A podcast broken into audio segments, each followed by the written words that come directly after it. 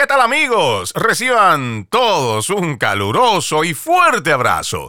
Soy Freddy Silva contento de acompañarlos en este nuevo capítulo de Entre líneas a través de Americano Radio. Queremos mandar un fraterno abrazo a esa gente maravillosa que nos escucha a través de las distintas estaciones afiliadas allá en California, igual que en Nueva York, en Filadelfia, aquí en la Florida, en cualquier parte de la Unión Americana y también los que nos escuchan a través de nuestro portal www.americanomedia.com www.americanomedia.com y si usted todavía no ha descargado nuestra aplicación, le recuerdo es gratuita, lo puede encontrar como americano, está disponible para Apple y Android.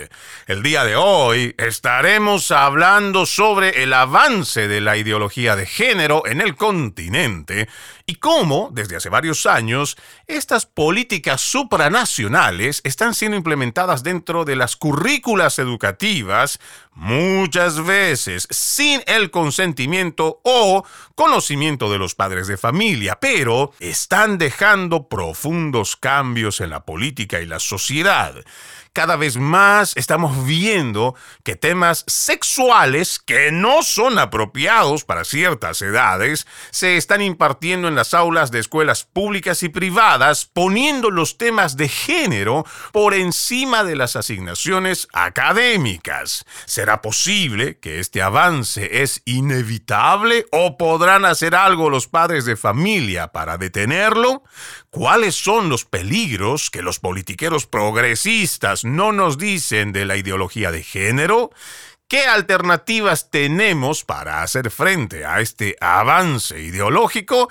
Trataremos de responder esas y otras preguntas junto a nuestro invitado Tuninsky Castillo padre, esposo, abogado venezolano, analista y estratega político, tiene una maestría en gobernabilidad política y gerencia pública, fundador del estudio jurídico Castillo Vasalo y también es director del grupo Con mis hijos no te metas Venezuela, dicha organización dedicada a contrarrestar el avance de la ideología de género. Es un gusto tenerte en Entre Líneas. Bienvenido, Tuniski. Muchísimas gracias, Freddy. Muchísimas gracias por la invitación y gracias a todos los que nos están escuchando. Presto a responder las inquietudes que tengan bien plantear. Bueno, cuando hablamos de este avance de la ideología de género, seguramente muchas personas que nos están escuchando en este lado del Río Grande, aquí en los Estados Unidos, dirán, bueno, pero seguramente eso es en algunos lugares, en pequeñas ciudades, en países que no tienen mucha trascendencia o que tal vez es algo que es solamente temporal, una pequeña moda. ¿Cómo nosotros podemos interpretar y empezar a abrirle los ojos a la gente para que se dé cuenta que esto es parte de una agenda globalista, que también es parte de un proyecto como es la Agenda 2030, pero más importante aún, que esto ya se está implementando desde hace varios años en nuestro continente, Tuniski? Lo primero, comprender que, el tema de la ideología de género no tiene que ver con, un simple hecho de orientación sexual de un individuo o de un grupo de individuos, porque nunca eh, se ha estado de acuerdo con la discriminación de ninguna forma, cada quien se, escoge su modo de vida, siempre que no viole la ley y no vulnere el derecho de otras personas. Pero la ideología de género no trata de heterosexuales y homosexuales. La ideología de género trata de una política de que modifica la relación del Estado con sus ciudadanos, que modifica las leyes que hacen parte del ordenamiento jurídico que desarrolla lo que es la sana convivencia social de una nación y precisamente esa modificación, esa influencia en las leyes, en los ordenamientos jurídicos de cada nación donde está avanzando, es lo que está produciendo una crispación social como la que vemos hoy en día, en donde incluso se manifiesta la indignación de todos los que somos padres y aquellos que no lo son, que se encuentran ya en, etapa de abuelos o de tíos o de toda aquella, toda aquella persona que siente respeto por la vida y por la inocencia de los niños, cuando ve que en los planteles educativos, en espectáculos públicos, se pretenden enarbolar banderas o proyectar conceptos, opiniones, contenidos que no son cónsonos y que van contra no solo la naturaleza, sino la, ciencia. Son conceptos antinaturales y anticientíficos que precisamente lesionan el interés y la vida misma de los más vulnerables que son los niños, las niñas y los adolescentes como está contemplado legalmente acá en Venezuela. En otros países se les concibe como menores, como infantes. Entonces, es esa la realidad que estamos viviendo.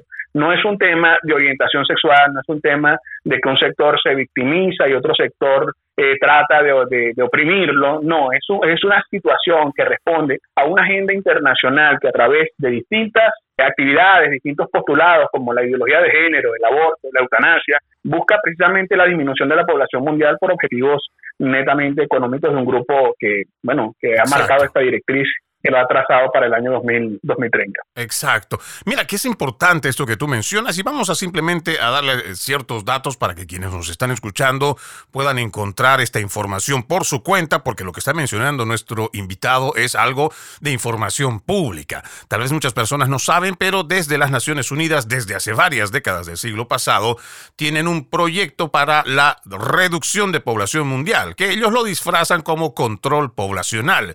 Esto se lleva hasta una cumbre en el Cairo 1994 y se establece como tal.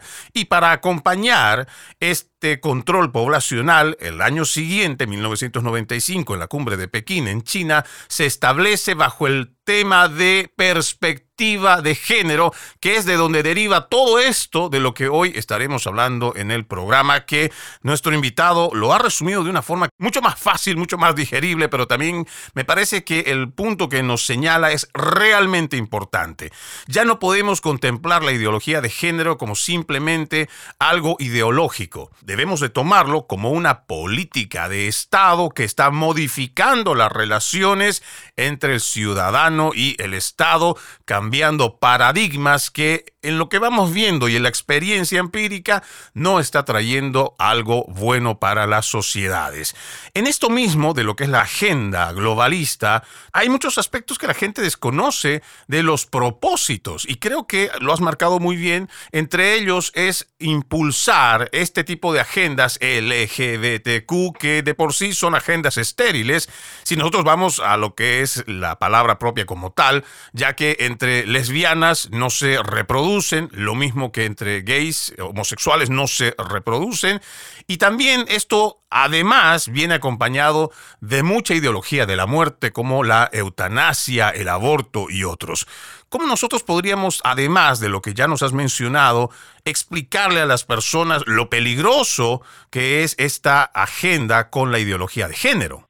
Mira, lo primero, aunque suene quizás eh, extraño para los que nos puedan estar escuchando, es explicarle a las personas que hacen parte de, las orientaciones homosexuales que hasta ellos mismos están siendo utilizados en esta agenda perversa que se está adelantando. Porque no todos los homosexuales, incluso los transexuales, se sienten representados en ese arco iris perverso que está buscando lesionar la salud física, mental y emocional, además de orgánica de nuestros niños y adolescentes y de la sociedad en pleno cuando en anterior oportunidad, y quiero hacer esta, esta pequeña cita, en anteriores oportunidades el arco iris era una fuente de fábula, de fantasía para nuestros niños. Se decía que un duende dejaba en la punta del arco iris una olla de oro y los niños se emocionaban cuando veían un arco iris y la familia hacía eh, bromas con, con el arco iris. Ahora el arco iris es un símbolo de alerta precisamente porque han secuestrado esos colores. Entonces, cuando vemos estas situaciones, lo que tenemos que tener en cuenta como sociedad es que se está utilizando una herramienta ideológica para extorsionar la libertad de pensamiento, la libertad de acción, la libertad de conducta y la libertad de expresión de toda la sociedad en pleno, incluso de esos sectores que siendo homosexuales o transexuales no hacen parte de esos colectivos radicales que yo he, bautizado como los colectivos del abecedario porque colocan siempre una nueva letra. Entonces, esa extorsión que vulnera todas las libertades que te acabo de mencionar va a actuar contra toda aquella persona, individualidad, institución, sea pública o privada, que tenga la osadía de atravesar, eh, de atravesarse en el camino del avance que ellos desean.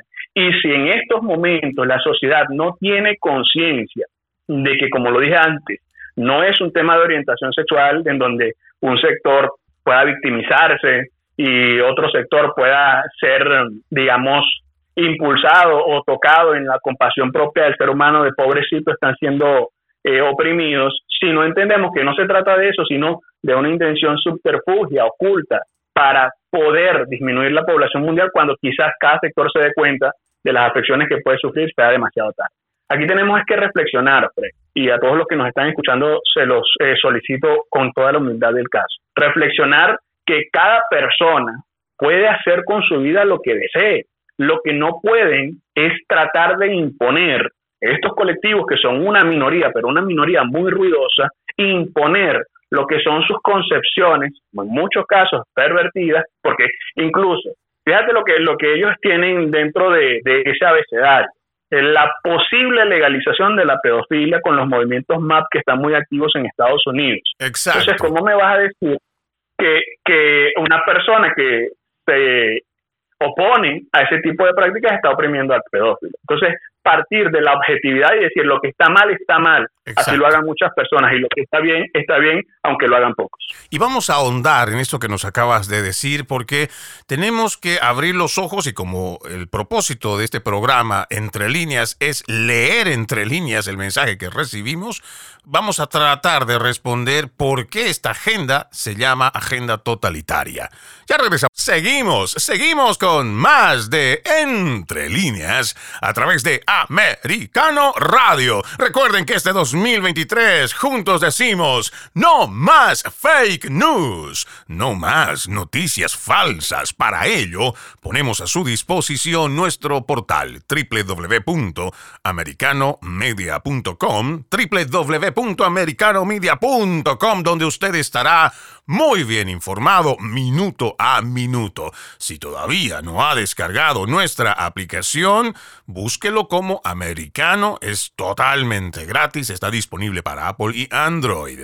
Hoy nos acompaña nuestro invitado, Tuniski Castillo, padre, esposo, abogado venezolano, analista y estratega político. Y estamos analizando todo este avance de la ideología de género en el continente.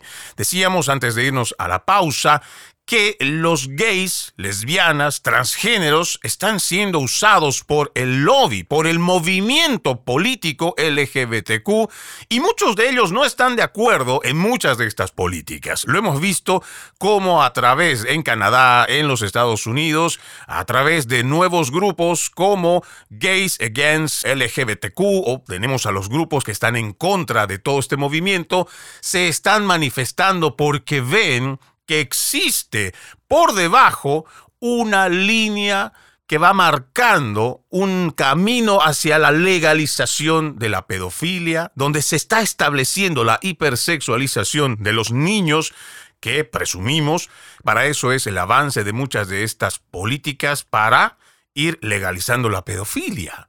Y para nosotros esto es muy peligroso, pero también es importante que nosotros abramos los ojos y entendamos por qué se llama una agenda totalitaria. Y seguramente Tuniski, en la experiencia que vamos viendo, nosotros podríamos deducir que sí lo es, que sí es una agenda totalitaria, porque ya no parte de la premisa de que vamos a respetar la vida del ajeno y que podrá vivir como él quiere. No, ahora es al revés. Quienes se sentían en algún momento discriminados, hoy, a través de todo este lobby que está económicamente muy bien respaldado y están llegando a los parlamentos nos están imponiendo que veamos la realidad, o sea, su realidad a través de nuestros ojos, y eso mucha gente ni siquiera se ha dado cuenta, Tuniski. Esa es una realidad, bueno, como que, el sol está allí cada día y no se puede tapar con un dedo. Y cuando hablamos de la utilización a estos eh, homosexuales y transexuales que no hacen parte de esos movimientos radicalizados, eh, lo decimos porque en muchos casos estas personas fueron abusadas también de pequeños y ellos no desean que con sus familiares y con sus niños cercanos suceda lo mismo. Y cuando existe la posibilidad o el reclamo de los sectores como el movimiento MAP de la legalización de la pedofilia, ellos se oponen porque ellos han vivido en carne propia lo que significan los traumas de ser abusados sexualmente siendo niños.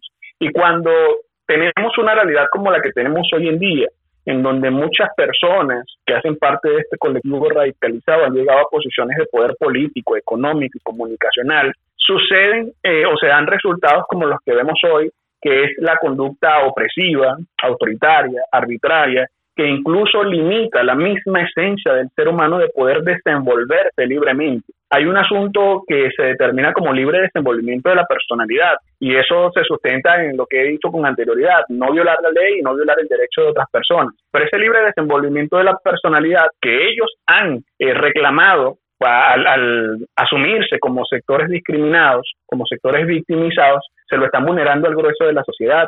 Esa discriminación de la que hablan estos colectivos radicalizados que dicen ser víctimas de ella, la están practicando ahora al grueso de la sociedad. Entonces, bajo la bandera de una supuesta no discriminación, se pretende practicar una macro discriminación social en donde una minoría ruidosa quiere acallar, opacar, oprimir a una, una minoría ruidosa, quiere opacar a una mayoría que está silenciosa, lamentablemente. Y nosotros lo que estamos tratando de hacer desde un punto de vista muy objetivo ciudadano, primeramente con la ley en la mano y con el civismo que caracteriza a todas las personas que defendemos los valores y principios que, nos rigen en estas actividades, lo que deseamos es que se extienda el respeto a todos los sectores.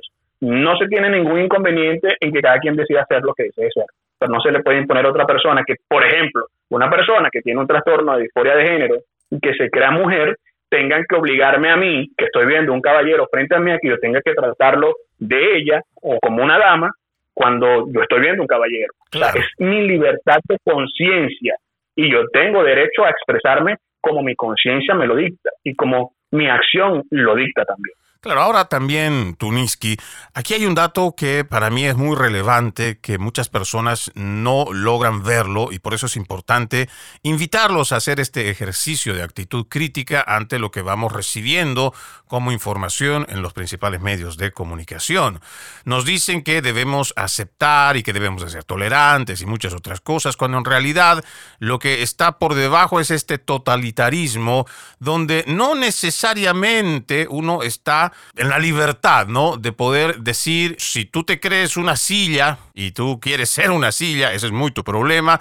El asunto es que no me puedes obligar a mí a que yo vea algo que no es. Pero lo que para mí está de fondo, Tuniski, y me corrige si estoy equivocado, es que al avanzar con la mentira, porque eso es obligar a la gente a aceptar una mentira, eso también significa atentar contra los valores fundamentales en los cuales ha sido erigido la mayoría de las naciones, sus constituciones en el continente americano. Porque no nos olvidemos que la mentira, el engaño, está penado por ley. Y si nosotros permitimos que este avance ideológico termine siendo lo que hoy ha planteado nuestro invitado como una política de Estado, quiere decir que más adelante cualquier mentira puede ser aceptada. ¿Por qué? Porque estamos atentando contra ese valor natural propio que tenemos los seres humanos, adquiridos también a través de la enseñanza judeocristiana de no mentirás. Igual, no robarás, pero si nosotros aceptamos la mentira, cualquier politiquero después nos dirá, no, no, no, no, nosotros no hemos robado, lo que hemos hecho es reinvertir el dinero de los venezolanos, peruanos, bolivianos, argentinos en tal empresa, pero el problema es que no hubo ganancias. De por medio sabemos que hay corrupción, de por medio sabemos que sí ha habido un robo y daño al Estado, pero hoy se va a poder disfrazar cualquier cosa, cualquier mentira de los politiqueros, si es que nosotros permitimos este avance de la mentira. Así es. Hay una, hay una historia, hay una historia en, ahora que hablas de, la mentira y, de hacernos creer lo que no existe. Hay una historia del rey desnudo, eh, un rey al que le supuestamente le fabricaron un traje que solamente podían ver las personas que eran muy inteligentes en la corte. Y el rey estaba desnudo en realidad y todos fingían para complacer al rey y al sastre mentiroso que convenció al rey de que aunque se viera desnudo, si estaba vestido, todos fingían y decían que traje más hermoso, eh, su excelencia. Y el rey estaba desnudo. Y solo cuando llegó un niño con su inocencia y su sinceridad por delante y le dijo, el rey está desnudo, fue cuando entendieron que ya no podían sostener la mentira. Entonces, estas, eh, estas fábulas, que son de cuando este, estábamos muy niños y nos enseñaron nuestros padres y nuestros abuelos, nos indican el camino a seguir. Nosotros tenemos que ser como ese niño y decir, el rey está desnudo. Estas agendas que buscan implantar la mentira son eso, son mentiras, son propaganda, son ideologías sin sustento científico que buscan ocultar intenciones políticas innobles que están ocultas dentro de supuestas luchas por derechos y que a futuro lo que pretenden es allanar el terreno para que todo aquello que pueda ser, digamos, una autopercepción, llámese a nivel personal o incluso de gestión, se imponga porque, bueno, ya no importa tu conciencia o el conocimiento que la realidad te muestra o te demuestra frente a ti, va a importar lo que se diga desde el status quo, desde el poder, que esté validado a nivel de instrumentos legales y que implanta la opresión de que la conciencia y la libertad ciudadana queda sin efecto, porque solamente importa lo que esté establecido en la ley o en el concepto de quienes estén en el poder a nivel eh, circunstancial en el momento específico. Esto, por eso comenzaba diciendo que no es un tema de orientación sexual, de ideología de género, hay muchas cosas tras bastidores que buscan es aprovechar un discurso de supuesta lucha por derechos de un sector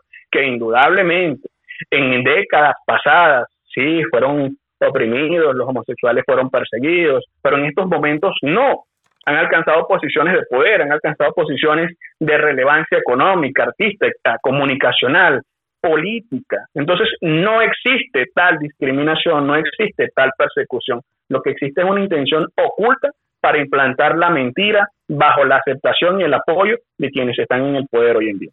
Totalmente de acuerdo. Ahí es donde las personas tenemos que ir reaccionando, porque a través de lo que ha pasado el mes de junio, hemos visto que muchos de estos actores conscientes o inconscientes a través de los principales medios de comunicación. Y cuando digo actores no me refiero solamente a las actrices y los que pertenecen al mundo de la farándula sino también presentadores de televisión que ponían sus mensajes de el problema no son ellos, el problema es tu odio, como si decir la verdad fuera algo como delito de odio. Y nosotros, otra vez, no tenemos nada en contra del el homosexual, la lesbiana, los transgénero, porque sabemos que son personas que pueden estar pasando por una disforia de género.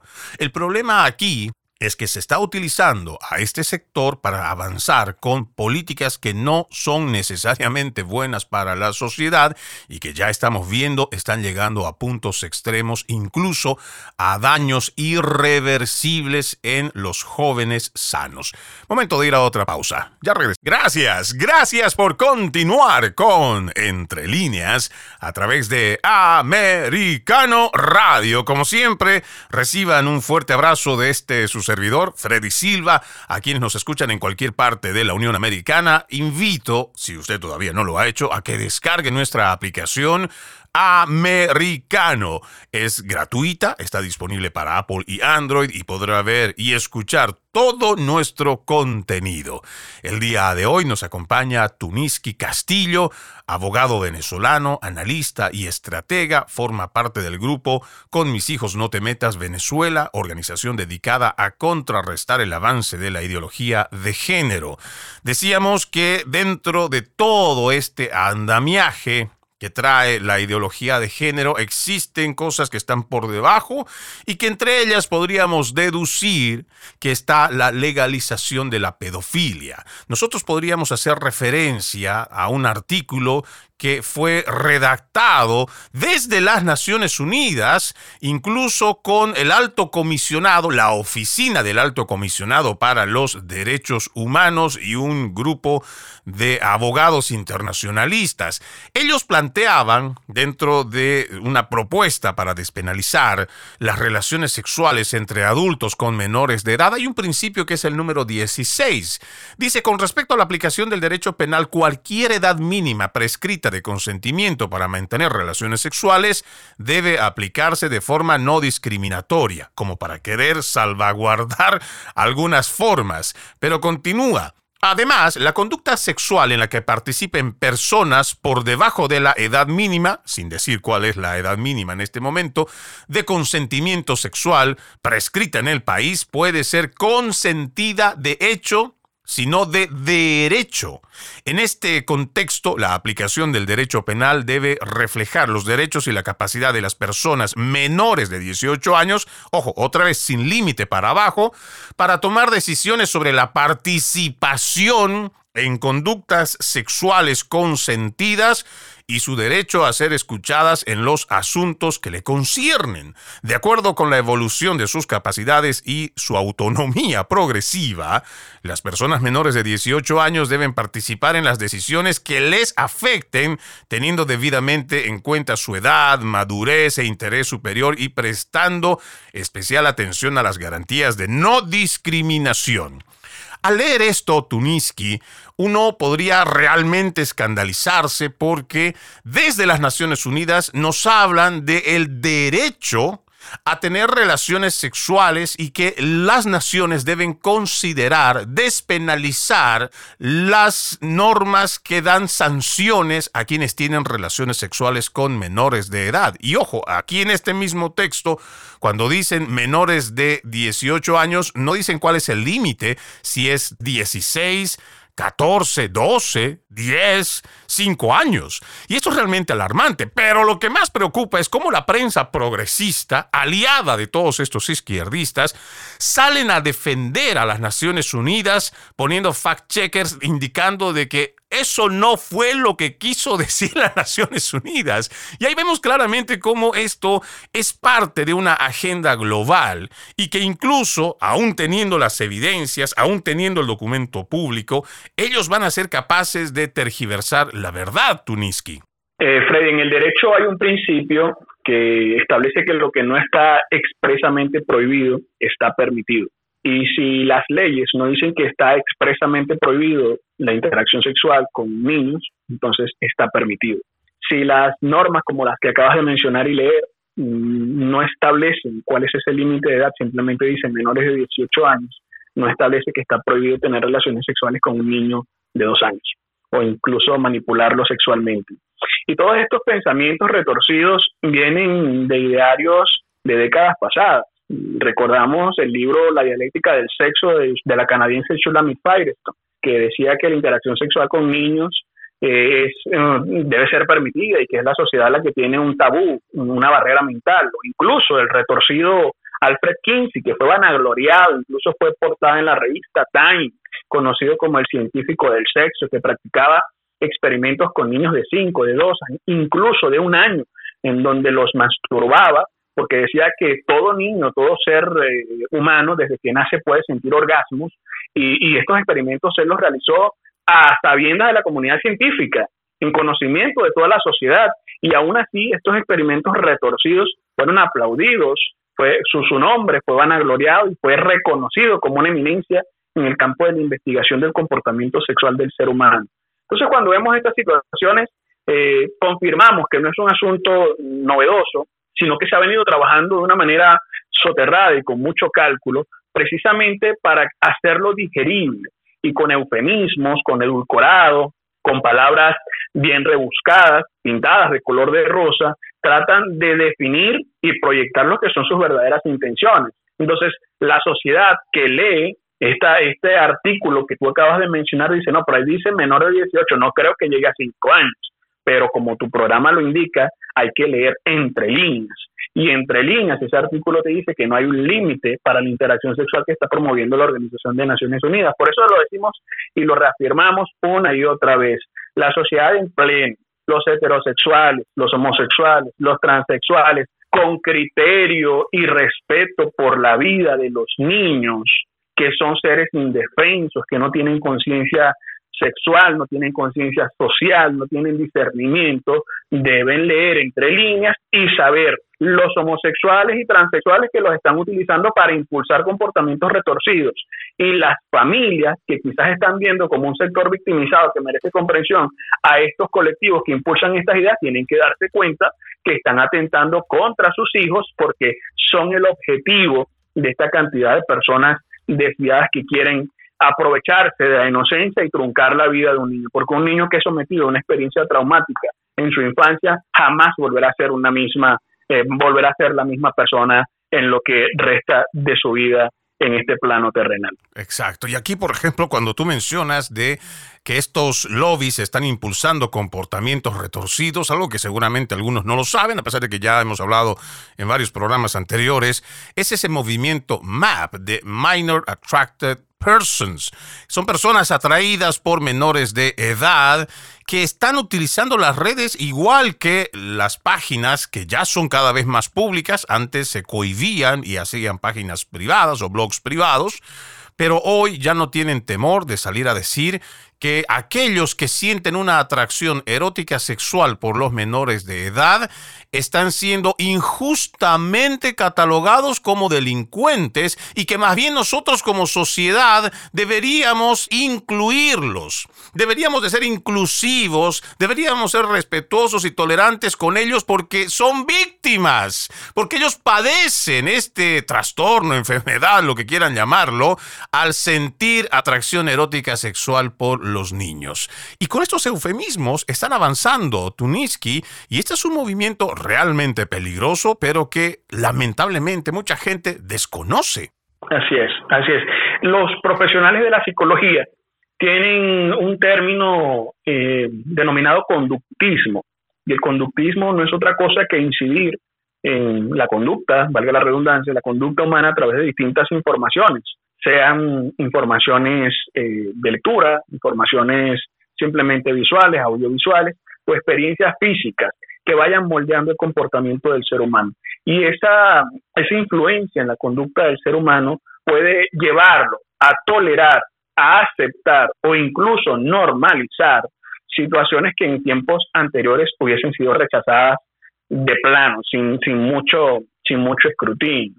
Entonces, ¿qué tenemos? Bajo la extorsión de ser empáticos, bajo el chantaje de tener que comprender a personas que, que, enarbolan una bandera de la victimización, se está llevando a la sociedad a que piense en, gran medida, porque tenemos que decirlo así, por eso, si no, no existiera el silencio de las mayorías, a que piense que alzar la voz contra estas perversiones es atacar a otra persona. Y no, cuando un delincuente entra a la casa, a tu casa, a la casa familiar, y tú te defiendes de ese delincuente y en esa defensa, bueno, ocurre un desenlace fatal con la vida de ese delincuente, tú no quisiste atacar a ese delincuente. Tú estabas en la tranquilidad de tu hogar, con tu familia, con tus hijos, y ese delincuente entró a tu hogar a perturbar y poner en riesgo la vida de tus propios familiares y la tuya también. Entonces tú te estás defendiendo y esa defensa la haces como un león. Asimismo, cuando vemos que los ataques a la conciencia y a la salud de nuestros niños están enfilados precisamente a perturbar su salud, tenemos que tener en cuenta que no se está atacando a nadie al decir que todos estos comportamientos son retorcidos. Simplemente estamos defendiendo a quienes son las víctimas, el objetivo de estos ataques que son nuestros niños. Aquella persona que no tenga un comportamiento retorcido como los ya mencionados y que no pretenda ser parte de estos colectivos que impulsan estas perversiones, no tiene por qué sentirse aludida cuando se dice que tratar de legalizar la pedofilia es un comportamiento depravado y pervertido, porque que no la debe, no la teme. Ahora, si eres una de esas personas que cree, que piensa que puedes tener y debes tener relaciones sexuales con niños, entonces para los que no creemos en eso, eres una de las personas que debe ser señalada y castigada por la ley porque estás poniendo en riesgo la vida y la integridad personal, física y sexual de unos infantes que no tienen sino la vulnerabilidad y la necesidad de ser protegidos. Totalmente de acuerdo. Y con esa reflexión, nosotros vamos a nuestra última pausa. Ya regresamos con más. Gracias, gracias por continuar con Entre líneas a través de Americano Radio. No se olviden, este 2023 juntos decimos no más fake news, no más noticias falsas. Para ello ponemos a su disposición nuestro portal www.americanomedia.com, www.americanomedia.com, donde usted estará muy bien informado minuto a minuto. También lo invito a que nos siga a través de nuestras redes sociales, en YouTube, en Facebook, en Twitter, en Instagram. Nos puede encontrar como Americano media. Hoy nos acompaña Tuniski Castillo, padre, esposo, abogado, analista y estratega político, hablando sobre este tema del avance de la ideología de género en el continente. Y ya en este avance, Tuniski, nosotros vemos que dentro de las currículas escolares, por ejemplo, creo que el caso más eh, fuerte que podríamos ver es tanto el de Canadá como el de Argentina, donde han cedido a través de la ESI que la Organización de las Naciones Unidas, mediante su Ministerio de Educación, pueda imponer, modificar y llevar adelante toda esta ideología de género para la educación pública en todo el país. Estamos viendo que esto ya no solo se limita a las aulas, sino incluso a actividades extracurriculares. Lo que llama la atención y además lo que preocupa, y estamos viendo no solo a padres desde Argentina, Colombia, también Chile, que hay un avance descarado desde las escuelas y en estas actividades también extracurriculares, donde están llevando a los niños no solo a la lectura de pornografía infantil, sino a la práctica como la masturbación o ver contenido pornográfico que está enseñándoles desde niños en las escuelas primarias sobre las relaciones sexuales y esto debería ser algo grave y debería ponernos en alerta constante a los padres de familia. Es así, es así. Lamentablemente volvemos otra vez con las Naciones Unidas y sus organismos subalternos. Están impulsando esta ideología que es una ideología opresiva, arbitraria, autoritaria y violatoria de la soberanía nacional de las naciones, porque está constriñendo a cada Estado que hace parte de las Naciones Unidas a que tenga que modificar su cuerpo legal para permitir este tipo de aberraciones. Recientemente, aparte de los casos que ya mencionas, han existido situaciones, por lo menos en Chile, en donde a los niños de cuarto y quinto grado de primaria, bajo una excusa de una jornada médico-asistencial, se les expuso a contenido pornográfico y luego de esto se les solicitó que se desnudaran para hacerle un supuesto examen anatómico. A estos niños se les solicitó que desnudos como estaban tocaran sus tobillos mientras una de estas personas pervertidas comenzó a tocar sus cuerpecitos en sus partes íntimas, sus genitales. Esto ha sido un escándalo en, en Chile y se está extendiendo en Latinoamérica y en todas las naciones que están sucumbiendo ante esta ideología. Y lo que puede producir esta situación, Freddy, amigos que nos escuchan, es una situación que nadie desea. Porque un padre, una madre, que envía a su hijo, a su hija a un colegio a educarse, ya sea preescolar, primaria, bachillerato, secundaria, eh, high school, como se conoce en Estados Unidos, incluso la universidad, no desea que su hijo o su hija sea víctima de abusos sexuales, porque eso es lo que es. Y cuando su hijo o su hija regresa a casa y le cuenta que está siendo víctima de estas conductas, o le cuenta que en sus camerinos o en sus baños las niñas tienen que compartir con niños o adolescentes que aprovechándose de esta situación se pretenden autopercibir como mujeres, pero les muestran permanentemente la erección propia de la excitación del hombre al ver el cuerpo femenino desnudo.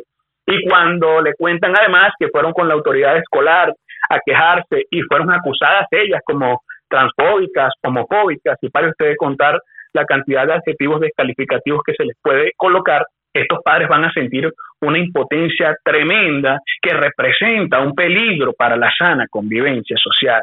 Y es lo que no están entendiendo los sectores políticos que están impulsando estas ideologías. Están tentando la paciencia de las familias, están tentando la tranquilidad de una sociedad que siempre ha estado inmersa en distintos problemas sociales, pero nunca había existido tanta provocación como la que existe hoy en día a través de la invasión de la santidad de la inocencia de un niño. Entonces, ¿cuál es el llamado que hay que hacer a los estados y a los que tienen las decisiones o el poder de decisión en el poder?